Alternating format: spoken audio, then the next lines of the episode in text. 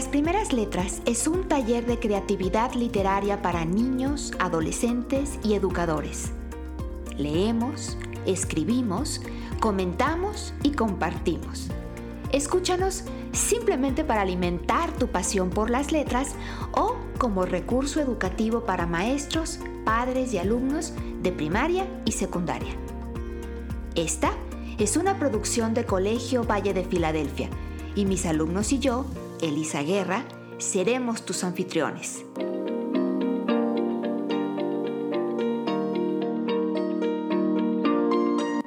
¿Ya estás listo? Comenzamos.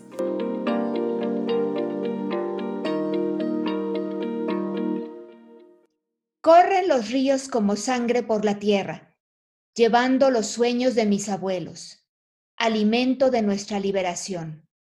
Por eso, bio, bio, te encarcelan en represas.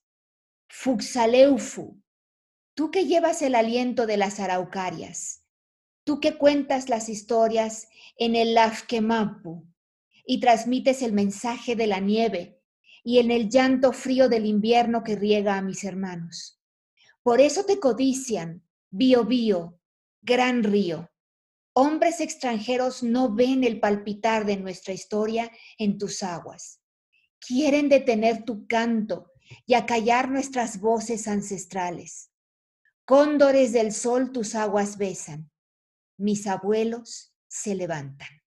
Rayen Kiev, Flor de Luna, poeta chilena que escribió este poema originalmente en lengua mapuche. Esta es una traducción al español. Buen día a todos, sean muy bienvenidos al episodio 11 de nuestro podcast Las Primeras Letras, Literatura Creativa para Niños y Jóvenes. Los saludamos desde el encierro, desde nuestras propias casas durante la contingencia sanitaria por el coronavirus. Les saludamos Elisa Guerra, su anfitriona, y mis estudiantes que ahora se presentan. Jerónimo X.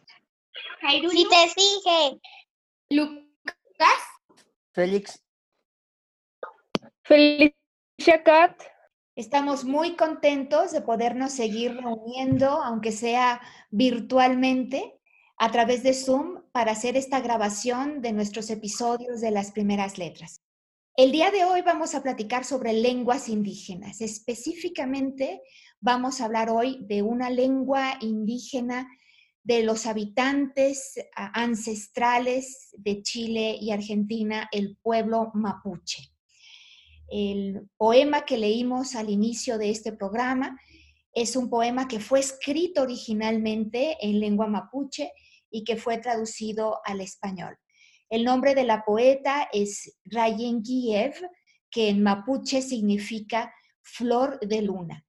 Toda su vida, toda su obra están arraigadas profundamente en la comunidad mapuche de Chile y en la lucha de estos pueblos para preservar su territorio, su cultura y también su lengua.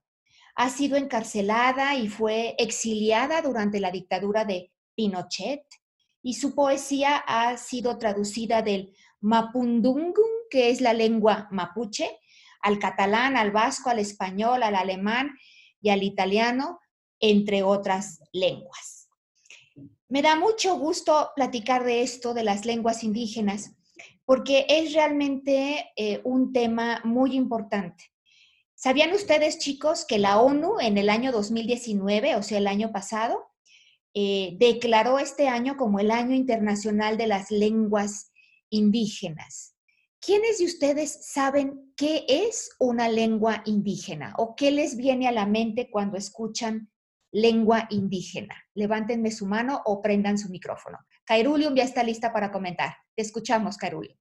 Eh, una lengua indígena es un idioma de los que se hablaban en México eh, también se hablaban en otros países o lugares, solo que también aquí en México. Pero eran idiomas antiguos. Una palabra indígena es el chocolate. Sí, en, obviamente las lenguas indígenas existen alrededor del mundo, no nada más en México, no nada más en Latinoamérica. y son eh, lenguas que hablan generalmente las comunidades o los pueblos originarios de una, de área geográfica, de un lugar en el mundo. Ahora, con eh, los movimientos migratorios, con las diferentes conquistas, por ejemplo, cuando en Latinoamérica llegaron los españoles y nos conquistaron, pues eh, trajeron con ellos su propia lengua, el español, el castellano, que de alguna manera fue impuesta en todos los pueblos, pero coexistiendo con nuestra lengua, coexistiendo con el español, existen muchísimas otras lenguas indígenas. En México, eh, pues el estimado es que hay unas sesenta y tantas, alrededor de 68 lenguas indígenas. ¿Saben ustedes cuántas lenguas hay en el mundo? ¿Qué, qué número se les viene a la cabeza? ¿Cuántas lenguas creen que existen en el mundo? Félix. Más de mil, seguro, pero no sé cuántas. Más de mil, dice Félix. ¿Quién da más o quién da menos? A ver, Lucas. Yo digo que más o menos 1500. Ok, Lucas ya dijo 1500. Cairulio, ¿cuál es tu estimado? Yo creo que son muchas más que mil. Yo creo que hay como un millón. Un millón, wow. Ahora sí que se nos fue muy alta, Cairulion. Vamos a ver qué opinan los demás. ¿Quién da menos de mil o quién da más de un millón? ¿Cuál es su estimado? Yo creo que debe de haber como mil. Ok, entonces tú estás de acuerdo con Félix y crees que alrededor de mil. Jerónimo, otro número también alto. Si te esfinge. Yo creo que como 600, 700. Tú nos diste el número más bajo, 600, 700, y Cairulium nos dio el número más alto. Bueno, pues según eh, las estimaciones de la UNESCO y de la ONU, hay en el mundo alrededor de 6.700 lenguas. Alrededor de 5.000 o 6.000 de estas lenguas, según la UNESCO, son lenguas indígenas. Entonces, la gran mayoría de las lenguas en el mundo son lenguas indígenas. Es enorme el número de las lenguas indígenas. Pero resulta que los pueblos indígenas muchas veces son menospreciados por, por la gente que no pertenece a esa comunidad. A veces los ven como menos o los, o los tratan como si fueran ciudadanos de segundo nivel. Y desafortunadamente, a causa de, de ese tratamiento que han recibido, muchos de ellos queriendo proteger a sus hijos de, esa situación, ya no les hablan a sus hijos en sus lenguas originales. Prefieren que los hijos aprendan español para que no eh, reciban eh, pues el tratamiento negativo que ellos han recibido durante tantos años. Y muchas de estas lenguas no tienen un sistema de escritura. Entonces, eso hace todavía más difícil la preservación de las lenguas. La gente deja de hablarlas, no están preservadas por escrito, pues según estimaciones de UNESCO, a, raíz de estos problemas, se cree que para el año 2100, o sea, dentro de 80 años, más de la mitad de las lenguas del mundo habrán desaparecido. O sea que de tener ahorita alrededor de 6.700, nos van a quedar a lo mejor unas 3.200, 3.300, más o menos. Yo estuve en Chile hace dos meses y cuando estuve en Chile tuve oportunidad de ver cómo en la capital, en Santiago de Chile, se convive muy íntimamente entre estas dos lenguas, entre la lengua oficial, que es el, el español, la lengua de los mapuches, del pueblo mapuche. Y de hecho, me tocó conocer a algunas personas que hablaban esta lengua, hablaban ambas lenguas. Vamos a escuchar ahora al maestro Ezequiel Coñoman, maestro extraordinario. Él fue nombrado finalista al Global Teacher Prize de Chile, que habla la lengua mapundungun igual que el español y nos va a hablar un poquito sobre algunas palabras o algunos conceptos interesantes en esta lengua. Este video fue grabado durante mi reciente visita a Chile. Voy a hablarle un poquito del el Mapudungún, que es la lengua propia de un pueblo indígena chileno, del sur, de- especialmente del sur de Chile. Eh, hay muchas palabras que utilizamos en nuestro lenguaje chileno, eh, como por ejemplo kawin, que es como un chisme, contar algo que no corresponde, pero además eh, tenemos, está, también se utiliza un kawin es cuando tú te, te juntas y te reúnes como en este espacio para, para compartir eh, una convivencia, es como un kawin. Eh, tenemos el curanto, que es un tipo de com- comida, y que también lo usamos eh, el chileno para cuando hacemos marisco en general, pero ellos tienen una preparación dis- distinta. Tenemos, por ejemplo, el pirihuín, que es como el renacuajo, pero nosotros lo utilizamos para decir, eh, es como alguien chiquitito, alguien anda así como haciendo cosas rápidas y es, es pequeño. Tenemos el pololo, eh, que para el- en el mapudungún es un coleóptero, pero para, para nosotros eh, el chileno es un novio, eh, es la pareja. Y tenemos aquí otra palabra bien, bueno, el funán, que es como podrido, o hacer, claro, podrirse, pero eh, nosotros eh, lo, ut- lo utilizamos como la funa, es como un acto un acto que va en contra de las normas en realidad o de, de- de algo que está haciendo alguien. Eso. Muchas gracias a todos los niños los que lo escuchan. Bien, pues aquí tuvimos esta intervención por parte del maestro Ezequiel. Fíjense, la primera palabra que, que nos compartió, Kawin, es una reunión. Eh, también dice que lo pueden utilizar eh, para chisme. Eso quiere decir que nosotros estamos teniendo ahorita un Kawin virtual. ¿Qué les parece? Un Kawin virtual. Se fijaron que el maestro Ezequiel habló de una palabra, pololo, y nos dijo que en la lengua, en la lengua mapuche, en Maputungun, un pololo es un coleóptero. ¿Alguien sabe qué es un coleóptero? ¿Tienen a la mano su diccionario? ¿Alguien tiene a la mano su diccionario etimológico? Yo, yo sí, yo sí. Ok, ok, busquen Yo coleóptero. también. Coleóptero, coleóptero. Siempre que escuchemos una palabra o leamos una palabra que no conozcamos, es buena idea buscar esa palabra. Yo, mi Ok, adelante, adelante. Coleóptero, estuche y ala. Insecto con par de alas a manera de estuche, escarabajo. Bueno, como reto a la audiencia y a ustedes, los invitamos a compartir imágenes o dibujos de coleópteros. Reto para la audiencia y para ustedes. Imágenes o dibujos, ejemplos de coleópteros. Es un, el pololo, la lengua mapuche, es un coleóptero. Sin embargo, eh, los chilenos utilizan esa palabra para otra cosa. ¿Alguien se acuerda para qué? Lo dijo el maestro Ezequiel Felicia. Para novios, para como una pareja. Exacto. Entonces, en vez de que tú dijeras, tengo un novio, dirías, tengo un pololo, él es mi pololo o ella es mi polola. Entonces ya aprendimos algo nuevo. Ahora quiero eh, que conozcan a otra maestra, Nadia Valenzuela, y fue nombrada la mejor maestra de Chile en el año 2019. Y ella fue muy amable, eh, que, por su propia iniciativa nos manda este mensaje, un, saludo para ustedes, específicamente para ustedes, mis niños, y para todos los niños de México, en eh, Mapudungun. Vamos a escucharla. Marrimari vilpu pichiqueche, mulelu mapumu México. Disñe raqueluñ ñelu, me peuna ñay en.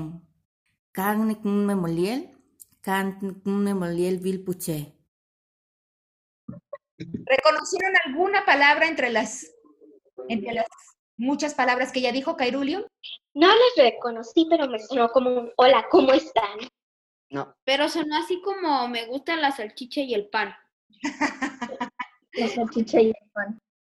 Pues vamos a ver cuál es la traducción. Ahora ella nos va a decir exactamente el mismo mensaje, pero en español. Vamos a escuchar a Nadia Valenzuela.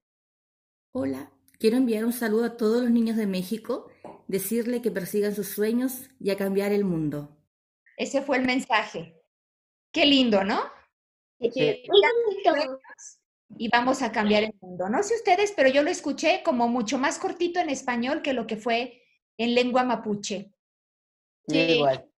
Bien, decíamos que hay alrededor de 6.700 lenguas en el mundo. ¿Cuáles creen ustedes que sean las cinco lenguas más habladas en el mundo? Que un mayor número de personas eh, las hablen alrededor del mundo. A ver, Félix.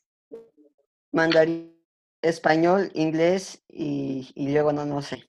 Ok, Félix nos está diciendo que el mandarín, el chino mandarín, el inglés, el español, nos faltarían otras dos para las cinco más habladas. ¿Cuáles creen ustedes, Cairún?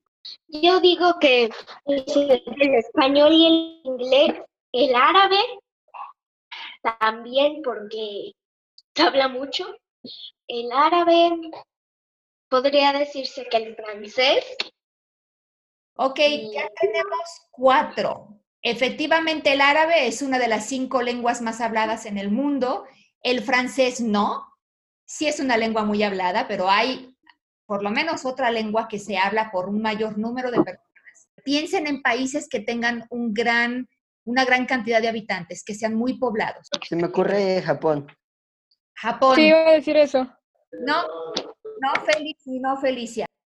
Tiene obviamente una densidad de población muy elevada. Esto quiere decir que en un territorio pequeñito hay muchas personas, pero no tiene tanta cantidad de habitantes que hablen japonés como por lo menos otro país que es muy, pero muy poblado, es uno de los países más poblados del mundo, en el que se hablan muchas lenguas, pero una en particular, Lucas. ¿En la India?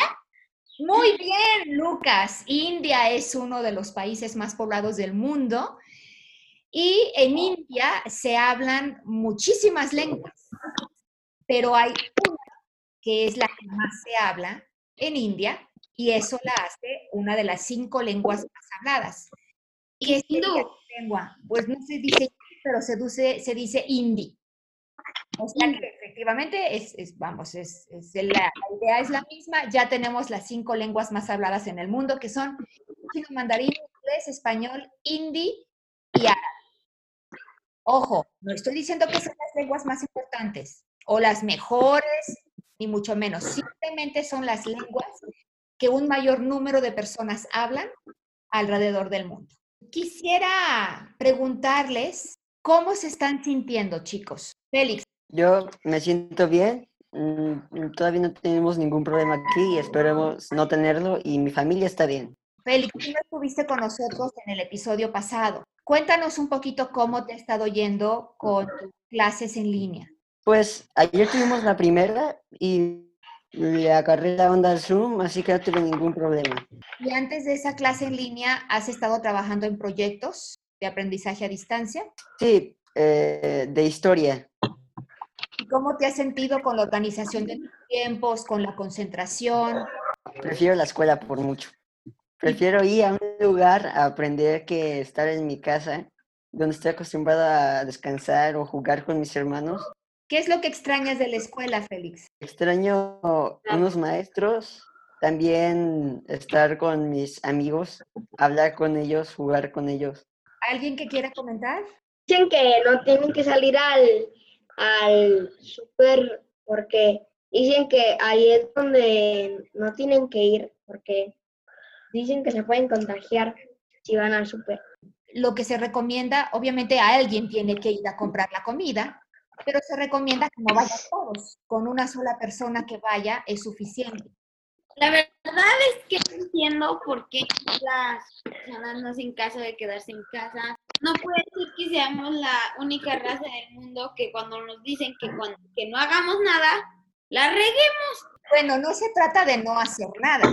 Tenemos ahora una oportunidad para aprovechar el tiempo de maneras diferentes.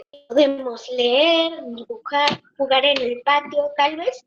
Quienes tienen hermanos pueden jugar con ellos. Quienes tienen mascotas pueden jugar con sus mascotas o enseñarle trucos. Pueden Yo no puedo. lo que sea. Ver series o películas. Yo el otro día jugué juegos de mesa con toda mi familia. ¡Oh, qué bonito! ¡Qué padre! Chicos, yo quiero recomendarles también que tengan actividad física, porque a veces cuando estamos encerrados en casa nos dejamos de mover y eso puede tener repercusiones para nuestra salud. ¿Alguno de ustedes está haciendo actividad física en casas? Félix y Jerónimo, Yo. primero Félix, y luego Jerónimo y luego Lucas. Cuéntenme qué están haciendo. Bueno, primero, este, nos, la maestra de educación física nos dijo que tenemos que hacer actividad física y nos tenemos que grabar por dos minutos máximo para demostrar que sí lo hicimos y de hecho, pero aparte de eso, a veces salgo a jugar fútbol o entreno a mi hermano o lo ayuda con algo y él me ayuda a entrenar para fútbol americano y así. Ahí mismo en tu casa. Sí, tenemos un- dos patios grandes, entonces podemos hacerlo. Pues después de que termino mi tarea, a veces salgo y al patio y a veces pues salgo acá al, al patio. Nos está mostrando en pantalla Lucas una especie de póster con, con varias posturas, con varios ejercicios. Y nos está contando que él y su familia, ¿es lo correcto, Lucas? ¿Entendí bien? Que tú y tu familia los, los hacen, una serie de ejercicios. ¿Los hacen todos los días? ¿Los hacen juntos o cada quien lo hace cuando quiere? Cuéntanos un poquito cómo lo hacen, Lucas. Mi mamá. Ok. Vamos a hablar ahora sobre nuestras primeras palabras. No vamos a tomar una palabra de funderelele como, como es nuestra costumbre, porque ahora quisiera hablar específicamente de dos palabras que han sonado mucho en los medios en los últimos días. Una palabra es epidemia, otra palabra es pandemia. ¿Son sinónimos? ¿Hay alguna diferencia entre ellas? ¿Qué opinan, chicos? ¿Qué se les viene a la mente? Epidemia y pandemia. Félix, Pandemia es, me suena a una enfermedad que es globalizada, entonces está en todos lados. ¿ok? Epidemia, ¿te tiene alguna idea? Sí, una enfermedad que está en un país o tal vez, bueno, en un país, pero está muy, impacta demasiado ese país. Digamos que está localizada geográficamente en una sola región o en un solo país. Mientras que la pandemia, dices tú, es algo ya globalizado, ya mucho más extendido, pudiendo ser incluso a nivel mundial. ¿Eso es lo que tú quieres decir? Sí, Muy bien, ¿quién está de acuerdo o quién está en desacuerdo? Jerónimo, ¿tu mano es que quieres hablar o es que estás de acuerdo? No, es que ya lo encontré epidemia. Muy bien, Jerónimo, te me adelantaste lo que les iba a pedir. Jerónimo, pandemia, y creo que Lucas también ya tiene otra palabra. Sí, Lucas, tú nos lees pandemia. Lenos epidemia, Jerónimo. Enfermedad infecciosa extendida en una región. Justamente lo que estaba diciendo Félix. Lucas, Eh, bueno, pandemia es enfermedad que afecta a muchas personas de una misma población. de una misma población. ¿Alguno de ustedes tiene o encontró las raíces etimológicas de estas palabras? Les cuento. Según un artículo de National Geographic, epidemia viene de epi, que significa sobre, y dem, que significa pueblo. Entonces, literalmente, epidemia significa sobre el pueblo y se refiere a una enfermedad que se extiende por una zona concreta durante un tiempo determinado y que sí afecta a un gran número de personas. Pero como Félix decía, es en una región geográfica específica y además por un, eh, tiempo determinado. Una pandemia viene de pan, que significa todo, y dem, que significa pueblo. Literalmente significaría todo el pueblo. Y esta es una enfermedad infecciosa que se extiende a muchos países y que puede llegar a infectar a muchos individuos de una localidad o de una región. Entonces, la principal diferencia entre pandemia y epidemia es la escala geográfica. Por ejemplo, la Organización Mundial de la Salud declaró el COVID-19 como una pandemia eh, cuando ya había 128 mil casos confirmados alrededor del mundo. Y justamente para hablar y seguir hablando sobre la pandemia, tenemos los trabajos que ustedes realizaron con el tema del coronavirus o de la situación que estamos viviendo, de cómo se han sentido, de, donde les pedimos que expresaran sus ideas y sus pensamientos sobre esta crisis. Y vamos a leer, en primer lugar, el manual poético contra el coronavirus. La autora es Cairulium. Manual poético versus el coronavirus para niños. En tu casa te debes quedar si tú no te quieres enfermar. Un virus dando vueltas está. Él viene por aquí, él va para allá. Si no tienes cuidado, se te pegará, tosiendo y tosiendo, lo intentarás sacar y mucho trabajo te costará. Si en tu casa te quedas y te lavas las manos, al virus con corona evitarás. Gracias, Cairulium. Apaga tu micrófono, por favor. ¿Quién quiere comentar sobre el poema de Cairulium? ¿Felicia? Se me hizo muy bonito, muy creativo como para los niños, para como que entiendan lo que está pasando y cómo prevenirlo de una forma bonita para ellos. Gracias, Felicia. ¿Quién quiere comentar? Félix. Se me hizo muy creativo y igual manera muy bueno y apto para los niños, para que entiendan la situación actual sin tener que mostrarles cosas que todavía no entenderían o que los traumarían. Así que, muy bien. Chicos, ¿alguno de ustedes está preocupado por ustedes, por su salud o por algún miembro de su familia por toda esta situación? Lucas, ¿quieres hablar? La verdad es que sí estamos un poco preocupados por la situación y este, tomamos todas las medidas de seguridad, aunque mi papá exagera un poco. ¿Por qué crees que exagera, Lucas? ¿Qué hace que crees que es exagerado? Porque pone afuera como un chorro de cosas para desinfectarte y los pies y, y, y toallas y quién sabe cuántas cosas. ¿Y eso cómo te hace sentir? Pues me hace sentir un poco incómodo porque normalmente a veces nos dejan salir un rato a jugar y al patio y cuando regresamos tenemos que desinfectarnos y parece como si fuéramos a entrar a, a no sé. Bueno, a lo mejor todo esto que describes, eh, que tu papá hace con la familia para intentar que no traigan el virus o los virus dentro de la casa, pues a lo mejor es incómodo, pero no hace daño tampoco, Lucas.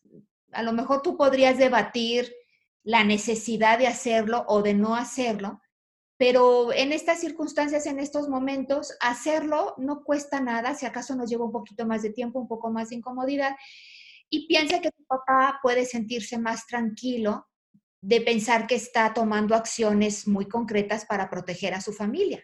¿Quién más quiere comentar si está preocupado o sobre el poema que les escribió Cairulum? Cuéntanos si te esfinge. Todos tienen razón, de hecho. Me gustó la forma en que lo dice, es rápido, muy poético, muy, muy suave y es como un cachorro, hace cuenta no te asusta ni te, ni te da miedo, pero te inspira. Qué bonita analogía, si te esfinge. Es muy suave como un cachorro, no te asusta, pero te inspira.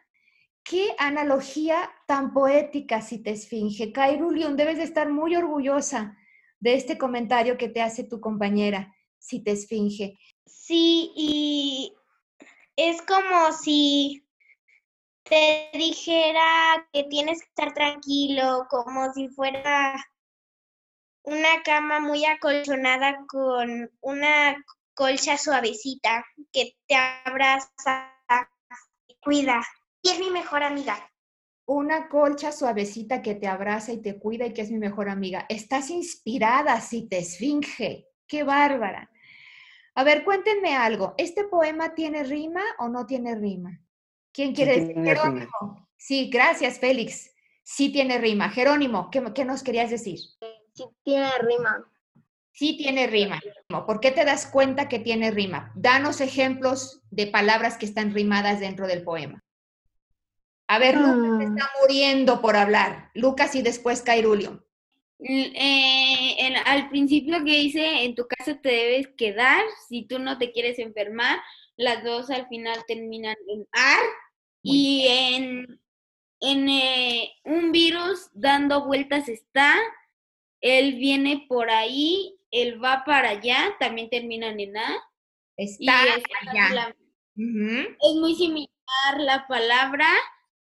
Y en, si no tienes cuidado se te pega y mucho trabajo te costará. Exacto. Gracias, Lucas. Tenemos normalmente en los poemas dos tipos de rimas, la rima consonante y la rima asonante. La rima consonante es cuando literalmente el final de las palabras es idéntico.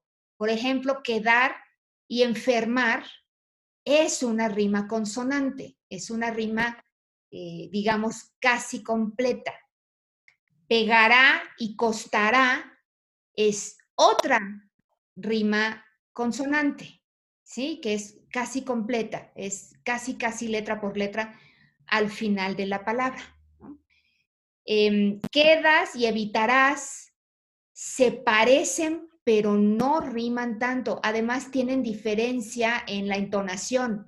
Quedas, digamos que tiene el golpe fuerte en la primera sílaba, quedas, la entonación o el acento, y evitarás la tiene en la última sílaba. Evitarás. Eso hace que las palabras no suenen tan similares. Se parecen un poquito porque las dos terminan en AS y AS, pero el sonido en sí no es tan similar como en otras. Estoy viendo aquí que alguien está subrayando las rimas. Cairulio, muy buen poema. Efectivamente, es un poema dulce, es una recomendación, pero sin llegar a ser alarmista, como, como ya decían tus compañeros. Eh, me gustó mucho.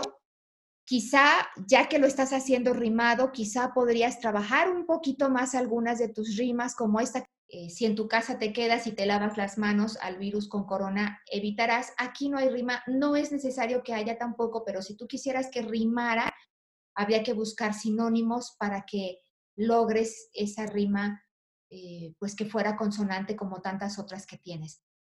Realmente lograste inspirarnos a todos, a tus compañeros, con tu trabajo. Vámonos al siguiente.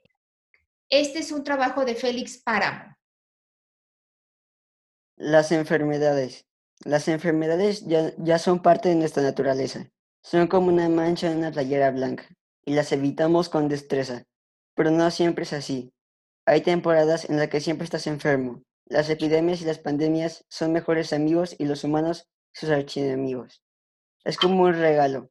Sabes que te van a dar uno, pero no sabes qué es o, o cuándo te lo van a dar. Eh, Es una conspiración casual del mu- mundo mientras los humanos gozan de sus frutos. Gracias, Félix. Muchas gracias. ¿Quién quiere ser el primero en comentar? ¡Bravo! Ahí tengo a alguien que está aplaudiendo. ¿Quién es? Comienza, Cairulio. Bravo es también muy inspirador. Dice la verdad y también tiene como, son como sinónimos sin serlo, por decirlo así. Sinónimos sin serlo. ¿Cuáles palabras, a cuáles palabras te refieres? ¿A cuáles palabras te refieres? Me refiero a que hay palabras que son como, son como una mancha en una playera blanca, que es como, la usa, dicen lo mismo, pero de otra forma. Ok, pero quizá no sería eh, sinónimos. Esto es una analogía. Está comparando una cosa con otra cosa. ¿Por qué creen ustedes que Félix diga que las enfermedades son como una mancha en una camisa blanca? Lucas. Porque a los humanos no nos gusta enfermarnos y a las mamás no les gustan las manchas en las playeras blancas. Qué buen comentario, Lucas. A, nos- a los humanos no nos gusta enfermarnos y a las mamás no les gustan las manchas en las playeras blancas. Ok, a ver, chicos, ¿quién me puede identificar en este poema algunas palabras con rima consonante? Es lo que acabamos de ver analizando el poema de Cairulium. Rima consonante. ¿Quién se anima? Que me dé dos palabras que tengan rima consonante entre sí. Cairulium, ¿tú estás lista? ¿Lo quieres hacer? Amigos y archienemigos. Muy bien, Cairulium. Efectivamente, ahí tenemos una rima consonante. Naturaleza y destreza. Muy bien. Ahora, una rima asonante sería, por ejemplo, uno y mundo. Si se fijan, tiene las vocales UO, uno, UO, mundo, pero no es una rima consonante, no está completa la rima. Sin embargo, sí suena muy similar. ¿Quién más quiere comentar sobre este poema de Félix Páramo? Hemos hablado un poquito sobre fondo y sobre forma. Felicia, Este, se me hizo como un poema un poquito como más maduro. Ya como para la gente un poquito como adolescente y así como que ya saben más del tema, como que se me hizo como para ellos esta vez el poema. Digamos que este es un poema para, para niños mayores o para jóvenes.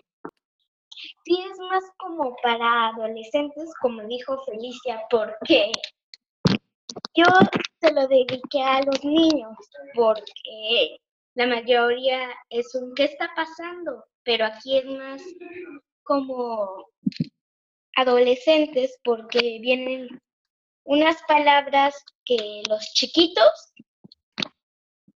no entienden, Ah, ok. porque son chiquitos. Em, entonces, dice que se inspiró a los niños pequeños, en quererles hablar a los niños pequeños que no entienden lo que está pasando. Félix, ¿tú en qué te inspiraste para tu poema? Yo me inspiré como si me decía el poema para mí. Para ti mismo. Digamos que es una especie de reflexión para ti mismo. Pues muy, muy buen eh, poema, Félix. Eh, ustedes en general son muy buenos poetas, chicos, y he visto, y me da mucho gusto, un avance en los trabajos que ustedes han ido presentando. Ahora vinieron muy inspirados para hacer sus poemas con rimas, y eso también es bastante divertido. Me gustó mucho, Félix. En realidad no tengo eh, sugerencias de cambios. ¿Quieres decir algo? Sí, este, gracias, Miss. pero en realidad a mí me gustan más los poemas sin rima. Se me hacen que, no sé por qué, se me hacen más poéticos aún. ¿Te gustan más los poemas sin rima? ¿Y cómo fue que hiciste este poema con rimas? ¿Así salió? Las, las, las palabras me llegaron. Me- es más, me pareció como una canción. De hecho, las canciones son poemas, ya lo habíamos dicho antes, ¿no? Las, las canciones Sí. son poemas con, con música, son poemas cantados. O sea que así te llegó la musa, así te inspiró. Pues muchas felicidades. Sí. Muy, muy buen trabajo. Vamos a escuchar ahora este trabajo por Lucas. Adelante, Lucas, te escuchamos. Mi poema se llama Encerrados en este lugar y dice así. Estamos encerrados en este lugar donde el mundo exterior solo por la ventana verás. Es una cárcel de lujo de la que no saldrás, pues hay un virus que mata sin piedad. Pero en todo esto hay algo muy especial. Es una cosa que brilla sin parar. Es la esperanza, una fuerza tan fuerte que llevamos dentro el rayo de luz incandescente que ilumina nuestros corazones.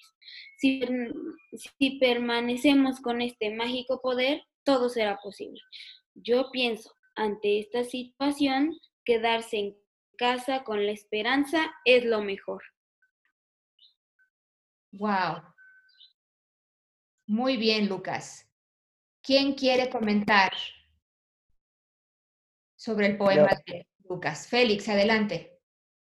Se me hizo que este fue como una combinación para de público para niños pequeños y, y niños como a partir de 10 años. O- Yo eh, mi poema lo escribí para personas que se sienten muy estresadas en su casa, ya que este poema lo, lo escribí eh, junto a mi mamá y ella es psicóloga que se especializa en que las personas no se suiciden, entonces me estaba comentando esto y de aquí me llegó la idea. Maravilloso. Y justamente, Lucas, yo iba a decir de tu poema que no es solamente un poema descriptivo de la situación, sino que nos está dando un tono de esperanza. Prácticamente la mitad del poema es presentar la situación con todo, con toda la seriedad y la gravedad. Hay un virus que mata sin piedad. Pero la segunda mitad del poema es un tono completamente positivo, de esperanza, y eso es algo muy lindo, Lucas. ¿Así es como tú te sientes? Ok, Lucas nos está diciendo que sí con la cabeza. Felicia, adelante. Este, se me hizo como un poema así como muy bonito. Este, como que este, yo lo vería como que fue como para todas las edades, por así decirlo. Porque como lo explica muy bien, como que te da ese tono pasivo, como que te, te da tranquilidad. Siento que igual este podría ser como presente ese niño. Y se me hizo muy bonito, muy padre. Muchas gracias, Felicia. Opino lo mismo que tú. Ya estoy viendo que Cairulium ya está subrayando rimas. Este poema tiene muchas menos rimas que los poemas anteriores que leímos y eh, son más rimas asonantes que consonantes. Pero aquí Cairulium ya marcó verás y saldrás, que sería una de las pocas rimas consonantes que tiene el poema, pero en general es más libre que rimado este poema. ¿Quién más quiere comentar? Se me hace que sí es más como para adolescentes. Por ejemplo, la donde dice el rayo de luz incandescente, obviamente los niños no lo entenderían. Bueno, sí Bebés parece- no, pero niños, niños pequeños, si les explicamos lo que significa la palabra, la pueden entender. Claro, como dices tú, el lenguaje. Y aparte se preocuparían mucho porque dice, pues hay un virus que mata sin piedad. Chicos, son muy buenos trabajos los que presentaron. Todos me gustaron, cada uno por razones diferentes. Este, como ya había dicho Lucas, por el tono tan positivo con el que lo terminas. Eh, lo que me da gusto también es que ustedes en, este, en estos tiempos inciertos, expresando a través de la literatura, estén escribiendo.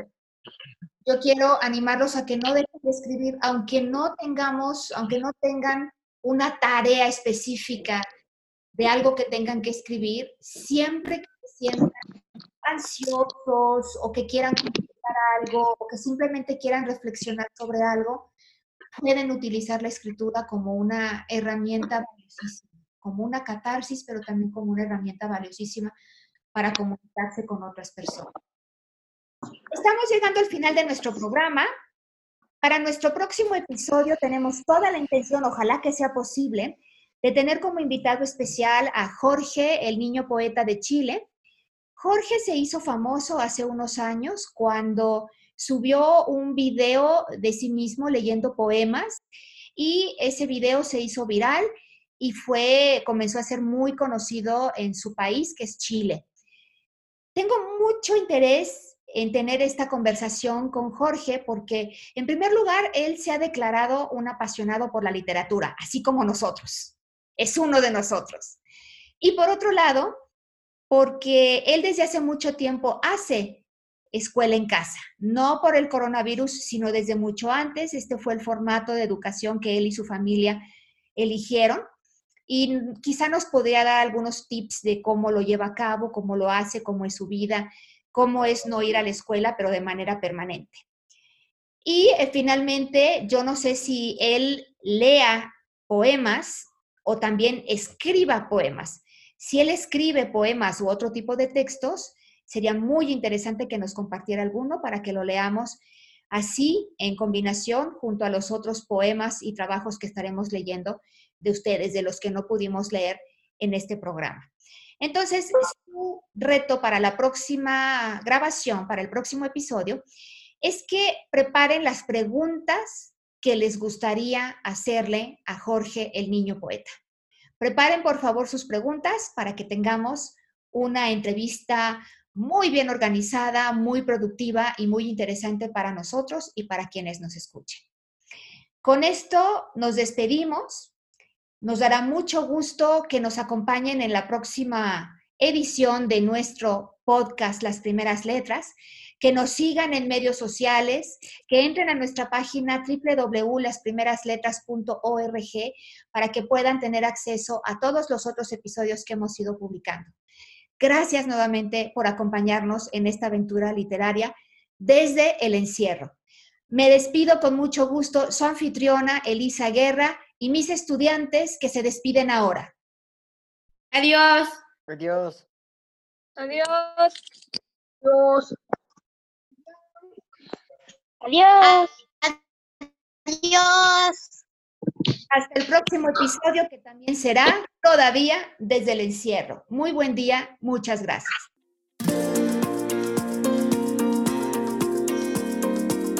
Gracias por haber escuchado este episodio de Las Primeras Letras.